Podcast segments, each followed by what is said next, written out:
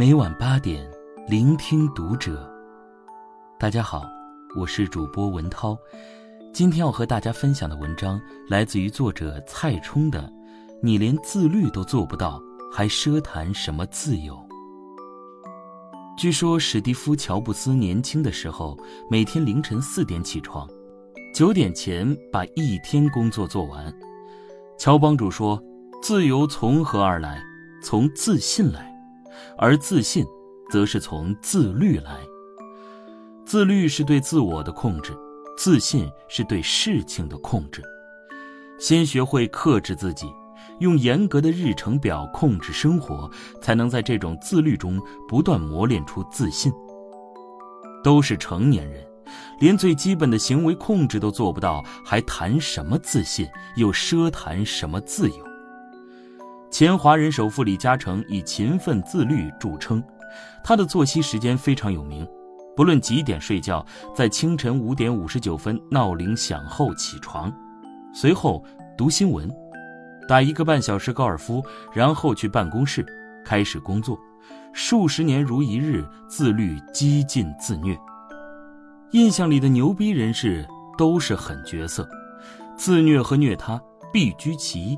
或者两条都占，许多商务人士像职业运动员一样管理自己，作息、饮食习惯、爱好、体力、欲望等。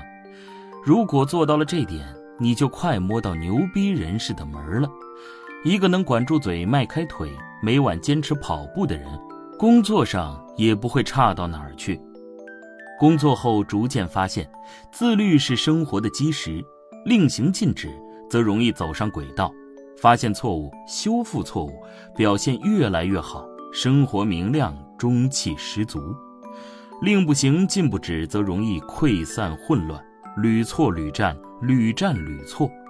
明明知道，但就不这么做，沮丧内疚，乱成一团。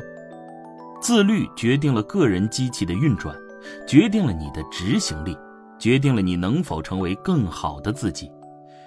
史蒂夫·纳什是我最喜欢的 NBA 球员，这是个身体瘦弱的加拿大白人，背部神经有着严重的伤病，被认为是天赋最差的篮球巨星。这样一个人获得了连庄的 MVP，连续两个赛季的最有价值球员，历史上只有十个人做到这一点，其余九个人都是乔丹、张伯伦等旷世大神。那时出了名的自律。不沾糖、油炸和深加工食品。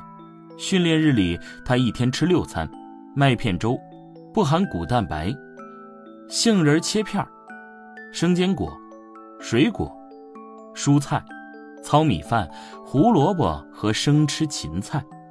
他和队友格兰特·希尔彼此鼓励：不吃巧克力，不吃高热量。希尔还偶尔犯戒被抓住，而那时真没被见到破例。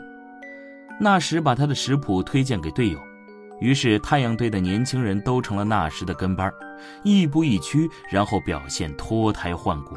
整个球队都在尽量跟着纳什吃喝、作息、训练，保持健康的氛围。纳什的成功给了平凡的普通人一点点念想：如果没有天赋，你永远成不了科比或者麦迪；但如果足够勤奋自律，至少你还有机会。成为纳什，天赋上天给的，自律决定权在你。蒂姆·邓肯是 NBA 的常青树，马刺队的镇队之宝。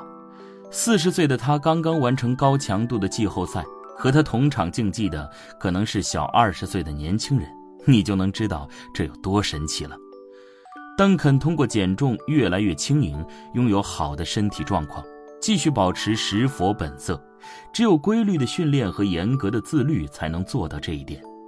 虽然他老了，但教练和管理层每天都能看到他的自律和自律背后的职业性，才会对他一直保有信心。雷阿伦是 NBA 历史上最优秀的射手之一，他的全身投篮在联盟独一无二，太考验肌肉弹速和手感了。雷自己不喝咖啡，强迫症样的控制饮食，于是才达到这个水准的。正常孩子吃不了这个苦。德约科维奇是2015年的温网冠军。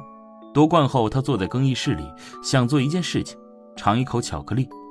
他从2010年夏天以来就没尝过了。我掰下一块，小小的一块，丢进嘴里，让它在我的舌头上融化。我只准自己吃这么多。要当第一，就要付出这样的代价。欲望管理是重要的人生技能，是要尽早培养锻造的素养。从感性的角度，过度的欲望会吞噬你。饮食男女，人之大欲，欲望连同本心，不必畏惧。但过度的欲望会吞噬你。从人生的角度，一定要懂得节制，不要肆意的放纵欲望。不信，你去问问隋炀帝杨广：放纵如山倒，自律如抽丝。不要放纵自己，不要给自己找借口，对自己严格一点。时间长了。自律会成为一种习惯，一种生活方式。未来的你会感谢现在的自己。很多人不知道修心的重要，借口生活压力而放纵欲望。年轻时奋力上进，应该如清理院子一样，剪除杂草杂念，专注于自身成长，为父不为目，才是永保内心幸福之所为。我不想做欲望的奴隶。我享受不被欲望左右的状态，这种感觉不刺激，但很舒服。从理性的角度，欲望管理能降低阀值。穷学生的时候，一顿沙县小吃也津津有味儿，一顿肯德基如同过年。长大挣钱了，山盟海鲜、鲍鱼大虾也未必能勾起你的兴致。九十年代。武侠小说的情爱描写都能把你看得面红耳赤，网络色情泛滥的当今，你居然对生活中的女人没了想法，何以至此？法旨使然，不断持续的刺激抬高了欲望的触发点。人们常说，年轻吃苦不是苦，是福气，这不纯粹是鸡汤，只有逻辑基础。年少吃苦是种逆风飞扬的快乐，年老吃苦是风中残烛的悲哀。先苦后甜可以忆苦思甜，先甜后苦只能垂泪抑郁了。一定程度的禁欲和自控是必要的，这是防止阀值升高的有效手段。欲望永无止境，中彩票的极度兴奋也只会持续十八个月。最幸福的方式是让欲望一点点释放。让欲望匹配你的现实。漂泊北京，合租房子，独租大房子，拥有自己的房子了。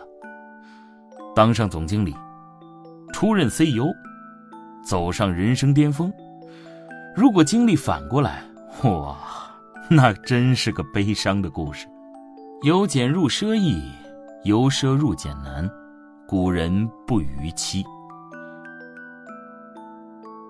刚工作那会儿，不懂得节奏，是个时间都被工作填满的工作狂。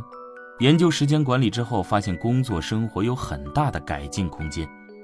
尝试做计划，写日记，控制注意力，要事优先，今日事今日毕，先啃硬骨头，构建自己的时间管理系统，平衡好工作和家庭。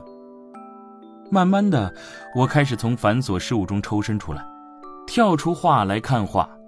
我开始有时间考虑生活和人生的目标，我开始有心如止水、有条不紊的感觉。这一切的源头就是自律。自律的结果就是有更多精力去做喜欢的事儿，比如写公众号，给我带来了很多不曾预期的乐趣。实际上，搭好架构、想好打法、走上轨道后，这项活动就不会影响我的正常生活了。不太忙的时候就写几段，就像是一个时间容器，把边边角角的时间都存储了起来。上学那会儿自控力不行，开始研究培养习惯的方法，用学到的方法来培养了很多好习惯，慢慢的生活都会有很大改变。从二零一零年开始写日记，习惯保持到现在。经过最开始的一段磨合，所有不适感都消失了，非常自然。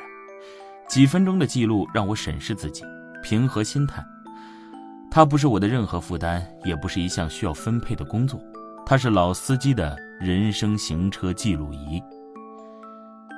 几年前开始早睡早起，从最初的不舒服不适应，到现在的每天六点自然醒，早起的好处是巨大的。凭空多出精华般的两个小时，能够从容不迫的好好吃早饭，错开拥挤的早高峰，午饭质量更高，晚饭吃的更少，睡眠更踏实。当身体变得越来越棒时，面对的是一个与众不同的世界。自律让我能去享受生活中好的一面。我的人生目标是自由，它又包括三个维度：财务自由、时间自由和角色自由。感谢这个色彩斑斓、机遇涌动的时代，让它看起来并非不可企及，但这需要十几年的精耕细作，连续稳定的正向积累，脚踏实地的点滴付出，还有。持续不懈的自律，自律，让你自由。